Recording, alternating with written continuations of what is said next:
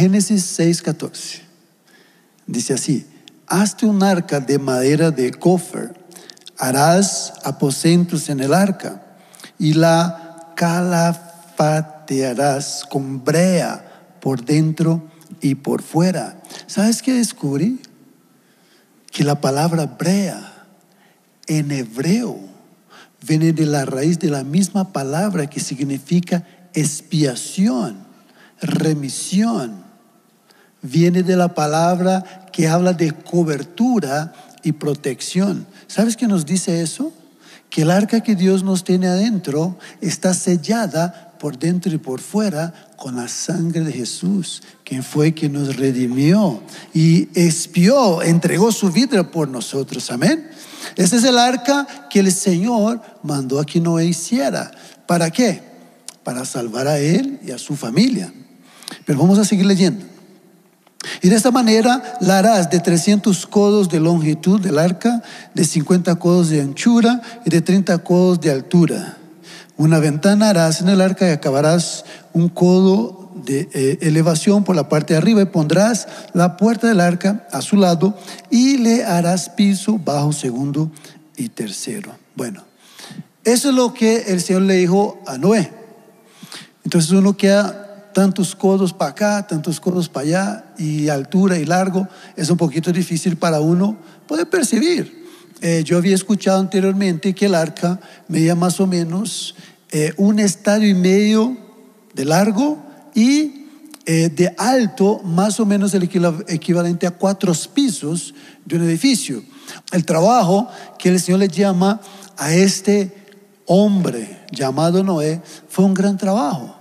Había mucha maldad, y eso es lo que decían los versículos anteriores, eh, antes de llegar al, al dato de cómo él debería construir el arca el Señor habla de que había maldad en el mundo, había mucha cosa mal, que el pueblo se había corrompido y que Él debería construir un arca. ¿Para qué? Para que Él y su familia se salvara. Eso es lo que el Señor le dijo a él, Noé, yo necesito que tú construyas un arca. La palabra dice en el capítulo 6 del libro de Génesis, quiero leer con ustedes dos versículos más, dice el versículo 8, pero Noé halló gracia ante los ojos de Jehová. Génesis 6, 8. Pero Noé halló gracia ante los ojos de Jehová. Y el versículo 9 dice, estas son las generaciones de Noé. Noé, varón justo, era perfecto en sus generaciones, con Dios caminó Noé. Entonces nosotros vemos aquí de que este hombre de Dios, llamado Noé, recibe una misión. ¿Cuál era su misión? construir un arca, un arca de madera. Dios le da a él todas las especificaciones de cómo construir el arca. ¿Por qué debería él construir un arca? Porque iba a haber, a haber un diluvio y para que él pudiera salvar a su familia. En Hebreos, eso está en el capítulo 11, que es donde habla de los héroes de la fe, el versículo 7. Dice así, por la fe, Noé advertido sobre las cosas que aún no se veían, con temor reverente, construyó un arca para salvar a su familia. Temor reverente. O sea, él tenía en su corazón el temor a Dios. Él sabía que si Dios le estaba diciendo algo, mejor le iría si escuchara y obedeciera la voz de Dios. De eso vamos a estar hablando hoy. Construyó un arca para salvar quién? A su familia. ¿Será que en los días de hoy, lo que nosotros estamos viviendo a nivel mundial, ¿será que nosotros percibimos y entendemos de que hay una necesidad de que nosotros podamos guardar y proteger a nuestras familias? ¿Será que entendemos que quizás Dios nos esté hablando? Así como el Señor le habló a este hombre de Dios, Noé, Dios le habló a él. Dios le advirtió, aquí dice Hebreos, siendo advertido por Dios. Dios lo estaba advirtiendo, Noé. La cosa ahí está difícil, la gente se ha corrompido, hay mucha maldad. Y se va a acabar. Yo necesito que tú hagas un arca, que tú construyas algo que traiga protección para aquellos que estén dentro de esta arca. Y la palabra dice que por la fe Él construyó. ¿Por qué por la fe? Empezando por el hecho de que Dios le dijo, va a haber un diluvio y en la tierra hasta aquel entonces nunca había llovido, nunca había habido lluvia. Empezando de que él estaba construyendo un barco, los barcos están hechos para estar en dónde? En el mar, en el río, ¿correcto? El cuerpo de agua más cercano a Noé estaba a más de 160 kilómetros. ¿Cómo voy a llevar esa cosa tan grande, Señor, al agua? Era por la fe, porque había mucha cosa que quizás Noé no entendía y él no sabía cómo es que Dios iba a hacer lo que Dios estaba diciendo que iba a hacer. Pero él tenía una misión, era construir el arca. La palabra que nosotros leímos en Génesis 6, 8, habla de que Noé caminaba con Dios, caminó con Dios. ¿Por qué Noé pudo escuchar a Dios? ¿Por qué Noé pudo oír la voz de Dios y los demás no? Porque Noé estaba cerca. Solo hay una manera que yo pueda escuchar lo que tú estás hablando, es si yo estoy cerca tuyo. A no ser que tenga un micrófono y un equipo de sonido, ¿no? Yo creo que en aquel entonces no existía tampoco. Entonces, si yo camino con Dios y estoy cerca de Dios, yo voy a poder oír su voz. Y la pregunta para empezar esta mañana, para mí y para ti es, ¿cuán cerca estoy yo caminando del Señor? ¿Será que de verdad yo estoy buscando oír la voz de Dios a diario? ¿Será que en verdad yo estoy queriendo que el Señor me hable de una manera específica, pero dispuesto no solamente a oír su voz, sino a obedecer la voz que Él está hablando a mi vida? Cierra tus ojos un instante conmigo y reclina tu cabeza. Vamos a hacer una breve oración. Señor, en esta mañana venimos delante tuyo. Queremos que tú ministres a nuestras vidas y hables a nuestro corazón. Queremos oír tu voz, Señor. Y en ese momento, Señor, queremos remover de nuestras vidas toda distracción, Señor, todo pensamiento que viene a querer quitar, Señor, la atención de la palabra. Señor, reprendemos todo espíritu de distracción en este lugar en el nombre de Jesús. Pedimos, Espíritu Santo, que hables y ministres a nuestro corazón. Y Padre, que haya en nosotros, Señor, un deseo, un deseo ardiente, Señor, de recibir el mensaje tuyo para nuestras vidas y nuestros corazones en esta mañana, en el nombre de Jesús. Así que cada uno de ustedes que están en este lugar, que nosotros en esta mañana dispongamos nuestro corazón para oír a Dios. Noé pudo obedecer, Noé tuvo la fe, porque él escuchó la voz del Señor.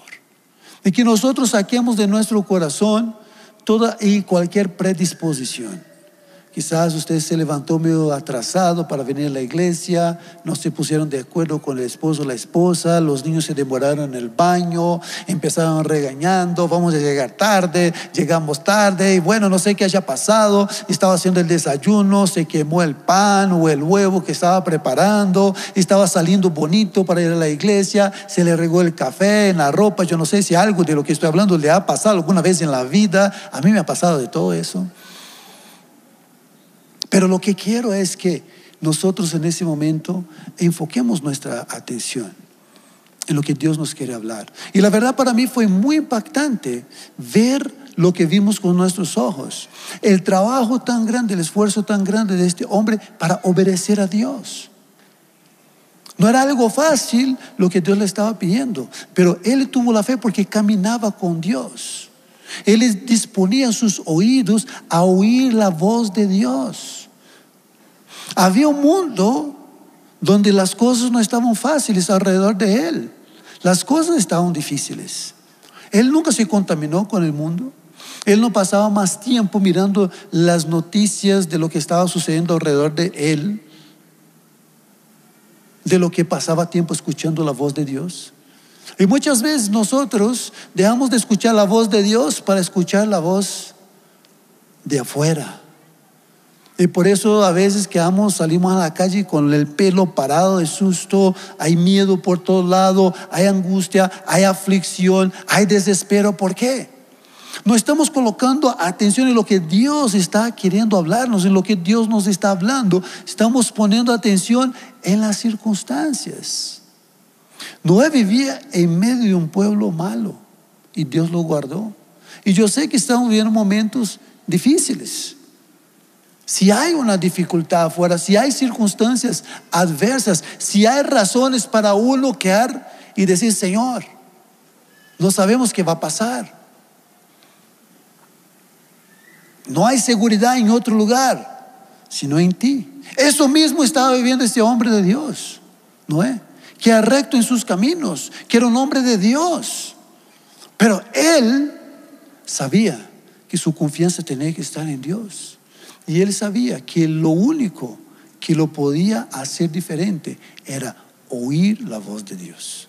¿Cuánto inviertes tú de tiempo para oír a Dios? ¿Cuánto tiempo inviertes tú en tu vida devocional diaria, en tu oración, en el estudio de la palabra, en querer escuchar lo que el Señor le está hablando? Es un tiempo donde nosotros no podemos Mm, no sé si está correcta la expresión, jugar de ser cristianos, hermanos. O sea, es muy claro lo que está sucediendo. El Señor está hablando. Los tiempos se abrevían. Hay una necesidad afuera. Hay mucha gente que no conoce del Señor, que se está perdiendo. Lo que decía, por ejemplo, mi esposa hace un momento, Afganistán.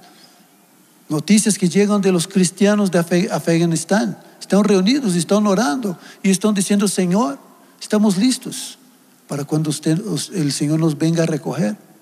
Porque no saben qué va a ser de la vida de ellos. Allá hay cristianos, allá hay personas que sirven, que son temerosos de Dios también. Hay muchas cosas sucediendo y no podemos pretender seguir haciendo las cosas como quizás veníamos antes, donde el único tiempo donde eh, pensábamos en las cosas de Dios era cuando estábamos en la iglesia los domingos. Y yo sé, es un esfuerzo para eh, cada uno de ustedes estar aquí. Pero qué bendición que hayan venido. Aquellos que nos están escuchando desde su casa, que quizás no hayan podido venir por alguna razón. El Señor los va a ministrar. Se pueden venir, hagan el esfuerzo, estén aquí con nosotros, porque es una bendición, ¿sí o no? Que es una alegría estar en la casa de Dios. Si tienen un aplauso al Señor y diga gloria a Dios que estamos aquí en su casa. Amamos a cada hermano que nos está viendo online y los extrañamos, hermanos. Así que vengan para acá, para que estén con nosotros. Así que entendamos lo que está sucediendo. Existe una necesidad, la necesidad de acercarnos a Dios más que nunca para escuchar su voz, acercarnos a Dios. Es la forma en la cual vamos a oír su voz. Si me distraigo con las cosas del mundo, si sigo solamente preocupado con lo que está allá afuera, aquí con el trabajo, con los quehaceres, aquí con la escuela, aquí con las actividades, y me lleno de eso, me lleno de eso. Algo que escuché del el pastor Hernández Santos, que es de Brasil, que estuvo compartiendo en la convención de jóvenes, aquí con nosotros, él decía, eh, la media, Facebook, Instagram, Twitter, eh, TikTok y todos esos otros elementos que la gente utiliza en sus teléfonos celulares, vinieron con un propósito, para demostrarnos a nosotros de que la oración y el tiempo con Dios nunca ha sido algo referente al tiempo. Porque las personas pasan cinco horas, tres horas, según dicen sus teléfonos, por día, perdiendo, invirtiendo su tiempo en cosas que no edifican. Y muchas veces dicen, no tenemos tiempo para estar 30 minutos o una hora es demasiado para estar con Dios. No tengo ese tiempo. Yo no soy pastor, yo soy solo un miembro o un líder en la iglesia. Yo no puedo hacer esto. ¿Quién dijo? Que tiempo para tener tiempo con Dios tiene que ser pastor. Es una bendición que ores y quieras ser un pastor y ayudar a otros, ¿sí o no? Amén. El mundo necesita de todos los líderes y todas las personas que puedan influenciar en ese tiempo. Pero nosotros debemos entender, es tiempo de buscar a Dios. No es tiempo para distraernos. Si buscas a Dios, si estás cerca del Señor, si inviertes tiempo en lo que es importante y prioritario en tu vida, ¿sabes cómo tú haces lo que es importante y prioridad en tu vida? ¿Sabes cómo lo haces? Hay algo muy fácil. Eliminando todo aquello que es de distracción y que no tiene sentido y que no tiene valor y que no es importante. Elimina, saca del medio. Sacan aquellas cosas que vienen a tu vida diario sencillamente para distraerte. Y enfócate en Dios, en su palabra. Enfócate en escuchar a Dios. Voy a repetir, no es solamente por construir, construir ese arca. Y solamente pudo salvar a su familia y entrar en este lugar de protección con su familia porque él escuchó la voz de Dios. Tú tienes que anhelar escuchar a Dios a diario y dejarse guiar por Él. Y cuando Dios te diga algo, tú tienes que estar dispuesto a obedecer. Entonces lo primero que nosotros vemos es que Noé caminó con Dios. Lo segundo, él obedeció a Dios. Él no entendió muchas cosas. El Señor le dijo, hay que hacer el arca de esta manera y tú y tu familia se van a salvar. Había muchas cosas que él no sabía cómo iban a suceder, pero tuvo en su corazón el deseo de obedecer. Ustedes saben que la obediencia muchas veces viene acompañada de renuncia. Para obedecer a Dios y hacer lo que Dios me está pidiendo que haga, muchas cosas yo tengo que dejar cosas atrás, dejar cosas a un lado. Yo tengo que renunciar a cosas que yo sé que son, están siendo impedimento en mi relación con Dios. Quizás dejar de andar con ciertas personas, quizás dejar de hacer algunas cosas que en vez de edificar mi vida están siendo de piedra de tropiezo. Muchas veces dentro del hogar hay ciertas diferencias entre el esposo y la esposa y uno sabe que eso que estoy haciendo está siendo elemento de conflicto. ¿Cómo elimino el conflicto? Renunciando y dejando de hacer eso, cambiando mi actitud. La obediencia implica renuncia. ¿Saben que Muchas veces Dios te está hablando. Muchas veces no ponemos cuidado, no ponemos atención. Otras veces escuchamos a Dios y sabemos que Dios nos está hablando, pero tardamos en obedecer. ¿Quién fue conocido como amigo de Dios y el padre de la fe? Abraham. ¿Por qué? Porque le obedeció a Dios. Sencillamente obedeció a Dios. Cuando Dios le pidió que saliera de su tierra y su parentela y fuera a un lugar que Dios le iba a mostrar, ni sabía para dónde iba. Obedeció. Cuando Dios le pidió a su hijo, que había sido el hijo de la promesa, obedeció.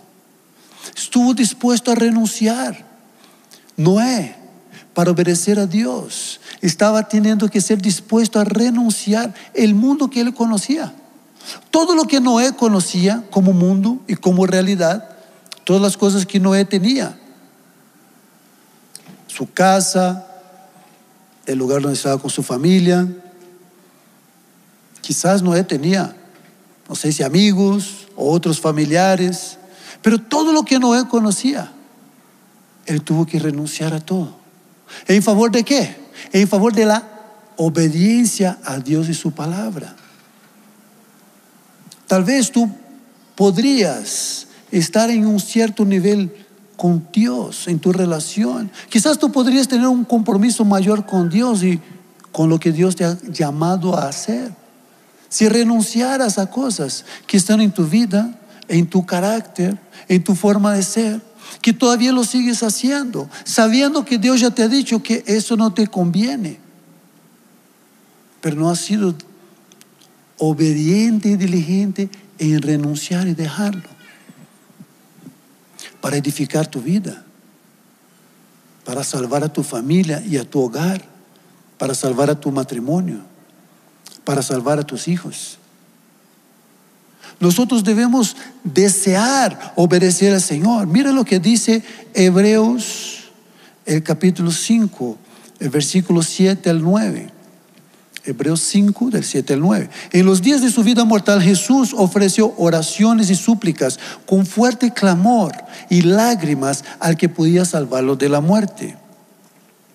Y fue escuchado por su reverente sumisión. Jesús, el Hijo de Dios, reverente sumisión. Aunque era hijo, mediante el sufrimiento, aprendió a obedecer y consumada su perfección, llegó a ser el autor de salvación eterna para todos los que obedecen, perfeccionados en la obediencia. El Señor busca corazones obedientes. Cuando Dios nos hable, cuando tú te acercas a Dios y buscas al Señor, no tengas temor en obedecer, aun cuando tú no sabes qué va a suceder después. Noé no sabía qué iba a pasar pero él le obedeció. Señor, pero ¿qué va a pasar con todo lo que yo he edificado, construido, eh, eh, la empresa que tengo, los negocios, Señor? ¿No he vivido de alguna manera, de alguna cosa? Señor, ¿qué va a pasar con todo esto? Dios no le dice. Dios le dice, Noé, necesito que tú hagas algo. Necesito que levantes y construyas ese arca que traigas protección a tu familia, que seas obediencia, que seas obediente a mi llamado. Y voy a repetir, la obediencia muchas veces se traduce en renuncia. Tu compromiso con Dios muchas veces está estancado por falta de renuncia. No has podido crecer porque Dios te ha estado pidiendo que renuncie y que dejes algo que todavía has estado aferrado y no has querido dejar. Aferrado al pasado, algún recuerdo, algo que te hicieron, algo que no puedes, que dices que no puedes olvidar, alguna injusticia que viviste o sufriste. Y olvidamos la palabra que dice que Todas las cosas trabajan para el bien. Aquellos que aman al Señor y son llamados según su propósito. Dios nunca pierde el control de nada, queridos. Tenemos que aprender a confiar en Dios. La obediencia va acompañada de confianza. Cuando yo confío en Él, yo puedo obedecerle. Y eso lo hacemos es por la fe, no es cuando yo veo que las cosas están mejorando. Ah, ahora sí yo voy a obedecer, ya veo eh, que las cosas empezaron a cambiar. No, yo obedezco primero. ¿Ustedes saben cuánto tiempo tuvo que trabajar Noé para construir esa arca? Algunos dicen que 100 años, pero la mayoría de los teólogos dicen que 120 años. Es mucho tiempo. Y él tuvo que perseverar. La pregunta es, ¿empezó a llover en esos 120 años? Nunca había llovido antes. No empezó a llover. Noé en 120 años trabajando para construir el arca, nunca vio una gota de lluvia. Noé, prepárate porque va a venir un diluvio, va a caer mucha agua sobre la tierra, Noé. Ok, Señor, ¿será que yo puedo ver una gotica? Nunca. Él tuvo que ser perseverante, él tuvo que mantener su fe. Él tuvo que mantener su corazón en la palabra de Dios, él tuvo que mantenerse en obediencia, pero eso demandó esfuerzo de parte de él. ¿Sabe por qué muchas veces nos cuesta obedecer a Dios? Porque demanda esfuerzo. Demanda pagar un precio para cambiar esa actitud de dejar de hacer y de hablar y de pensar como yo lo había sido acostumbrado a hacer demanda esfuerzo de mi parte, el renunciar a estos pensamientos, el renunciar a este pasado, el renunciar a esta amargura, eso que quedó atrás. Cuesta esfuerzo prepararme y ser mejor, el estudiar, el leer, el avanzar, el cambiar mi actitud. Cuesta trabajo el cambio, ¿sí o no? A veces duele.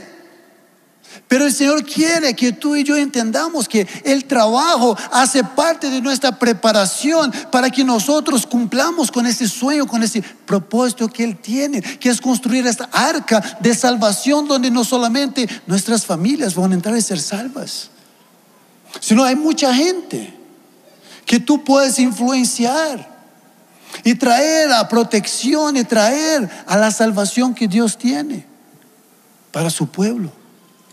La iglesia es un arca. Aquí estamos adentro de este lugar de protección. ¿Y cuántos dan gracias a Dios por su iglesia? Ha sido una bendición, ha sido un lugar de protección, ha sido un lugar de salvación para nosotros.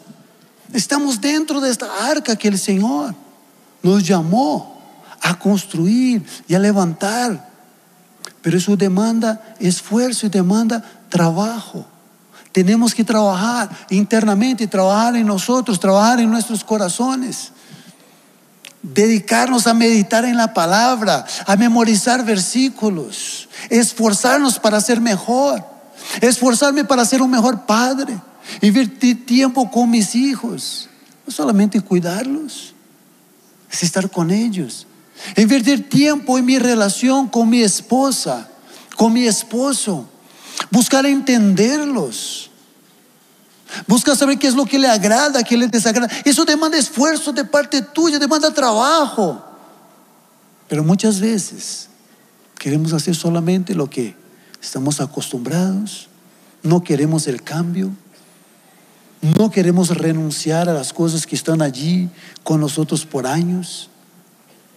El Señor quiere que, nos trabaje, que nosotros entendamos que lo que Él quiere que hagamos para Él, este sueño grande que Él tiene para nosotros, este lugar de protección para nosotros y para nuestras familias, demanda esfuerzo de nuestra parte.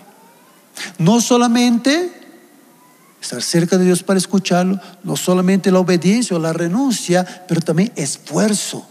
Diga conmigo, esfuerzo. ¿Cuántos están aquí dispuestos a esforzarse para ser mejores? Para cumplir con el sueño de Dios, el propósito, para levantar esta arca de salvación para su familia, no solamente para su familia, sino para las familias que Dios te dé la gracia y el favor para alcanzarlos en su nombre. Es un tiempo, queridos, de necesidad. El mundo los que están afuera, los que no conocen de Dios, necesitan mucho más de lo que antes. Necesitan la palabra, necesitan lo que tú y yo tenemos. Pero si nosotros no obedecemos a Dios, si no somos fieles, si no mejoramos, si no nos esforzamos, si no pagamos el precio, si no nos comprometemos con esa causa.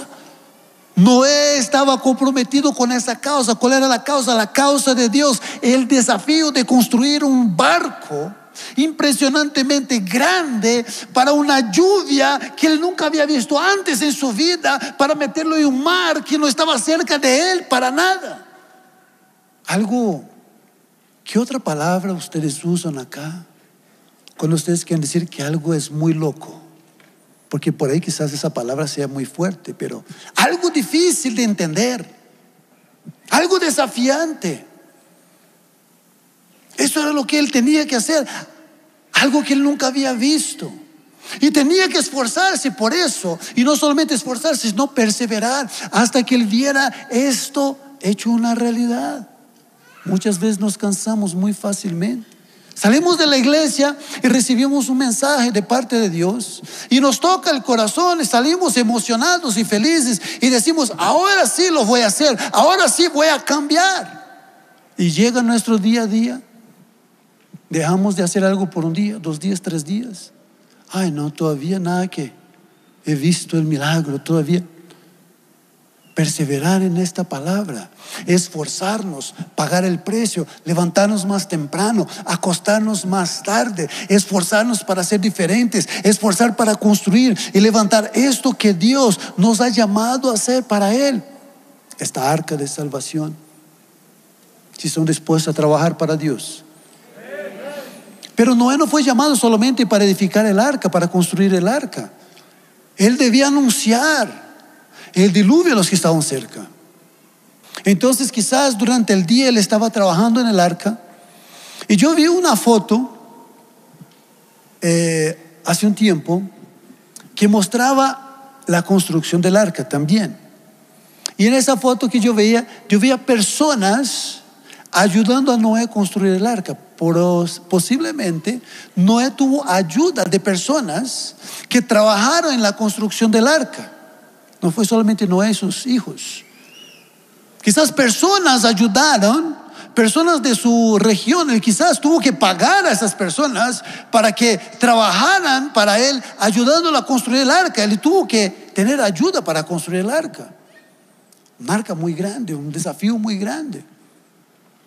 Los recursos en aquel entonces eran diferentes. Pero no entró solo en el arca. Esas personas tal vez trabajaron en la construcción de un arca que ellos no tuvieron la fe para entrar en ella. Y nosotros tenemos que asegurarnos de que muchas personas puedan entrar en esta arca. Por eso Noé durante el día trabajaba en el arca y en la noche posiblemente salía por ahí anunciando el diluvio. Amigos, necesitamos entender que la cosa está difícil, arrepiéntanse. Cambie su actitud, va a venir un diluvio para destruir todo. Ustedes pueden entrar en el arca. Y nosotros debemos no solamente esforzarnos en construir el arca, sino en anunciar. Aquellos que no conocen de Dios, testificar, predicar la palabra. Voy a repetir lo que ya dije antes. Es un momento de mucha necesidad. Y hay mucha gente que no conoce de Dios y que no tiene esperanza y que no sabe qué hacer. Y tú y yo sabemos a través de la palabra de Dios lo que ellos necesitan. Necesitan a Jesús, necesitan salvación, testificar. ¿Cuánto estamos comprometidos nosotros con ese trabajo de edificación del arca? Nuestra arca, nuestra familia, nuestra arca, nuestra iglesia. ¿Cuántos estamos comprometidos con el desafío de poder traer a otros que entren en este lugar de descanso? Donde pueda escuchar también la voz del Señor diciendo, hay esperanza, yo estoy en el control, no te apavores, no te desesperes, confía en mí, confía en mi palabra, confía en lo que hizo Jesús en la cruz por ti. Él murió para salvarte. Por esto esta arca que nosotros estamos construyendo, ella está sellada por dentro y por fuera con la sangre preciosa de nuestro Señor y Salvador Jesucristo. Esta arca, déjenme decirles, no le va a entrar agua y no nos vamos a ahogar dentro del arca porque está sellada con algo que nadie puede remover. Lo que hizo Jesús en la cruz fue un sacrificio pleno. El intercambio de la cruz es la realidad de Dios para tu vida hoy y tú puedes ser libre de lo que quiera que tú estés batallando en ese momento, sea la lucha que sea, sea una diversidad, sea una enfermedad, sea un momento difícil financiero, sea un pecado que te esté agobiando. Dice la palabra que Jesús vino al mundo y murió por nosotros para salvarnos de nuestros pecados. ¿Por qué? Porque ¿qué es lo que separa el hombre de Dios sino su pecado? Vuestro pecado hará separación entre vosotros y vuestro Dios. Y Él murió en la cruz para salvarnos de eso. La palabra dice que ya nuestro viejo hombre está juntamente con Él crucificado. Ya fue crucificado. Así que renuncia a este viejo hombre cuando se quiera levantar en tu vida y quiera llevarte a pensar cosas que no son, a llevarte al temor, a la aflicción, a la duda, a pelear con tu familia, con tus hijos, con tu esposa, con tu casa a ser perezoso con tu trabajo y la responsabilidad que Dios te ha dado. Levántate y dice, yo renuncio a este viejo hombre. Ya fue crucificado con Cristo. Ya fue crucificado con Cristo. Mi vida ahora es de Él. Yo vivo para Él.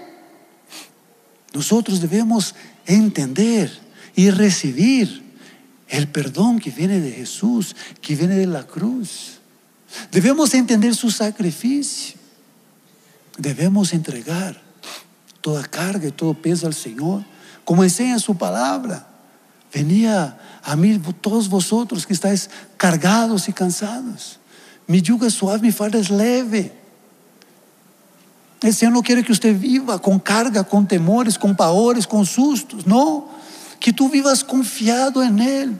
Voy a recordarles, su arca, el arca que el Señor te ha llamado a construir está bien protegida, está sellada. No le va a entrar agua, no le va a pasar nada. Sí, a veces tenemos que esperar para ver un milagro, para ver lo que el Señor tiene para nosotros. A veces predicamos a las personas y hablamos a las personas y no nos hacen, no nos escuchan, no nos ponen atención, pero eso no quiere decir que tú debes dejar de compartir, dejar de predicar, dejar de testificar. Persevera, permanece firme. 120 años le tomaron a Noé para ver el agua, para ver las primeras goticas de agua. Dios quiere usar tu vida para llevar salvación a muchos, pero sigue testificando, sigue predicando su palabra.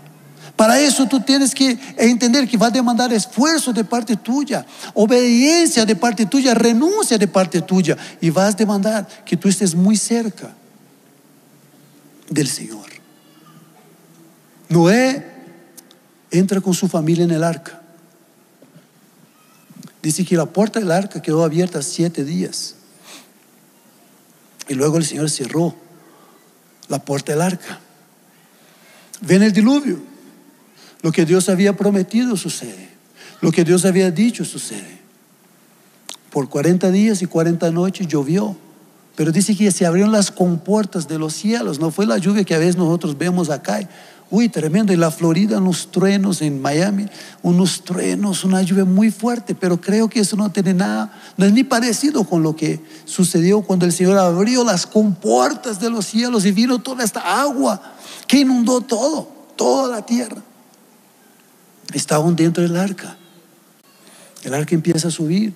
150 días tomó para que se empezaran a bajar las aguas. Y ellos el Señor les habló, Noé entra en el arca. Y en esos 150, 150 días, escuchen bien esto que es bien importante, bien interesante.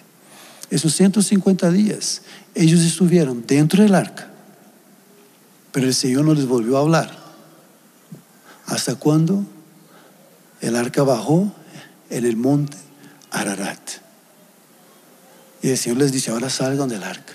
150 días Noé, así como ustedes vieron en las fotos, con todo el trabajo, con todo el desafío que tenía de cuidar a todos esos animalitos. ¿Quién sabe cómo olía dentro del arca? Había animales, había comida, porque el Señor le dijo que llevara alimento para el arca. Y si hay gente y animales comiendo, bueno, algo más paz. Y había mucho trabajo, imagínense eso. Noé estaba en el tercer piso, ahí ustedes vieron algunas fotos del cuarto de Noé, su familia, sus hijos. Y preciso, alguien dejó la lámpara o la luz prendida en el primer piso. ¿Quién se va a bajar allá para apagar la luz que quedó prendida? Ah, yo no, pues yo estoy acostado. Uy, yo estoy muy cansado, yo trabajé mucho hoy. Y quizás empezaron las discusiones de quién apaga o quién no apaga la luz en la casa. ¿Quién apaga la luz en su casa? A mí todos los días me toca pasar revista por toda mi casa o si no todas las luces quedan prendidas. Mis hijas, todo, no, eso. Bueno, pero el Señor ha puesto también en el hombre ese sentido de seguridad y protección, ¿sí o no? Mirar que las puertas estén cerradas y todo esto, ¿no?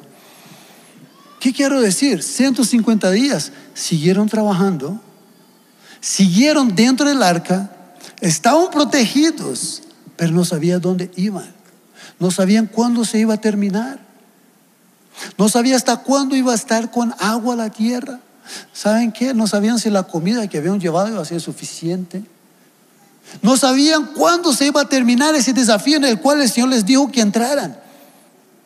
Y muchas veces nosotros Estamos protegidos por Dios en medio de una circunstancia, en medio de un tiempo donde muchas veces aún no logramos escuchar a Dios.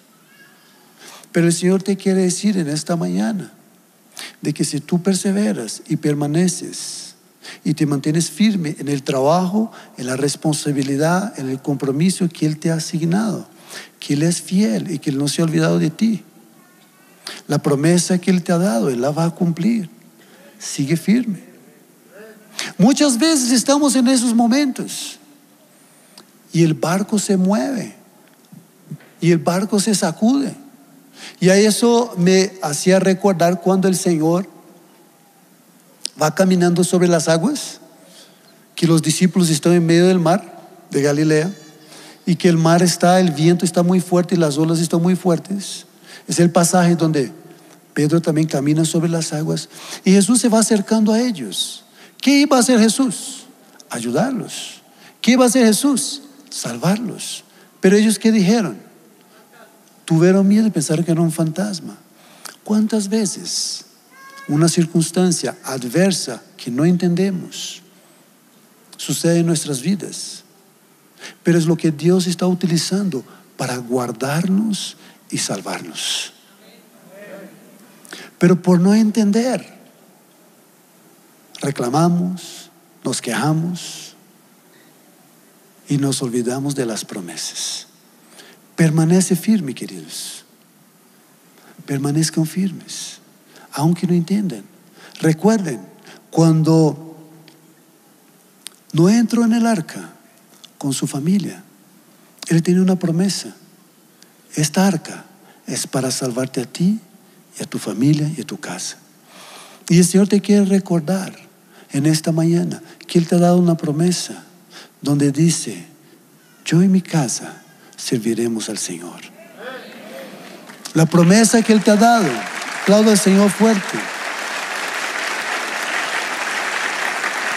La promesa que Él te ha dado de que había salvación para ti y para tu familia que hay una vida eterna para nosotros.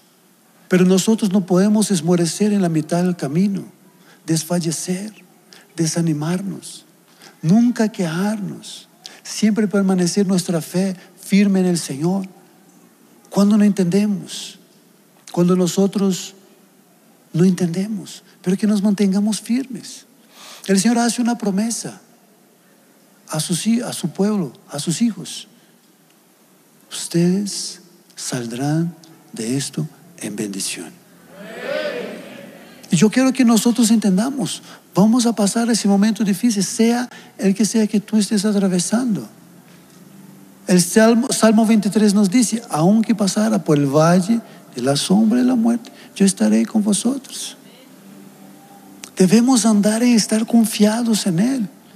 Pero para eso tenemos que hacer qué? Escuchar su voz, obedecerlo trabajar, testificar. Nunca dejemos de testificar, de compartir a otros o con otros lo que Él ha hecho en nosotros, por nosotros. Esta salvación que viene de la cruz. El sacrificio de Jesús. El arca toda estaba hecha de madera y estaba toda sellada por algo que representa esa sangre Jesús, la cruz, la madera, esa madera, esa sangre preciosa. Hay salvación para ti, hay salvación para tu casa, hay salvación para tu familia. No has llegado al final de las cosas, no. Dios no ha perdido el control, no temas. Permanece fiel, no llame fantasma aquello que Dios ha enviado para salvarte, para rescatarte, para salvarte. No te canses dentro del arca, no, el arca es el lugar donde Dios te puso, donde hay seguridad para ti. Permanece firme allí.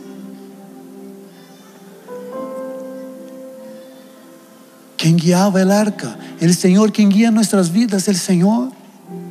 ¿Quién sabe el momento donde las aguas se van a bajar? El Señor es el que sabe dónde estas aguas van a bajar, cuándo estas aguas van a bajar. Quédate tranquilo, tú estás confiado dentro de algo que Él te mandó construir para que tú fueras salvo. Cuando el arca, ellos entraron en el arca, el arca estaba abajo, en el lugar donde Noé vivía. El arca, el arca sube, el agua sube el arca, sube el arca, sube el arca, sube el arca. Y cuando el arca baja, ella se baja en la montaña, en el monte Ararat. Nunca vas a terminar en el mismo lugar donde tú empezaste. Quizás empezaste ese momento de dificultad, de lucha, de adversidad en tu casa, en tu familia, allá abajo. En depresión, en tristeza, en soledad, en desesperanza, pero con Dios dentro del arca que Él construyó para ti, donde la cruz de Jesús, la sangre de Jesús, te redimió ese sacrificio eterno de Jesús. Tú vas a terminar allá arriba, en el monte, en esa montaña, y esa montaña representa la presencia de Dios en tu vida. No vas a terminar en el mismo lugar donde tú empezaste. Dios te va a llevar arriba a conquistar los sueños que Él tiene para ti. No importa cuánto tiempo haya pasado, 120 años, 150 días, el Señor es fiel y Él va a cumplir, cumplir su propósito en tu vida.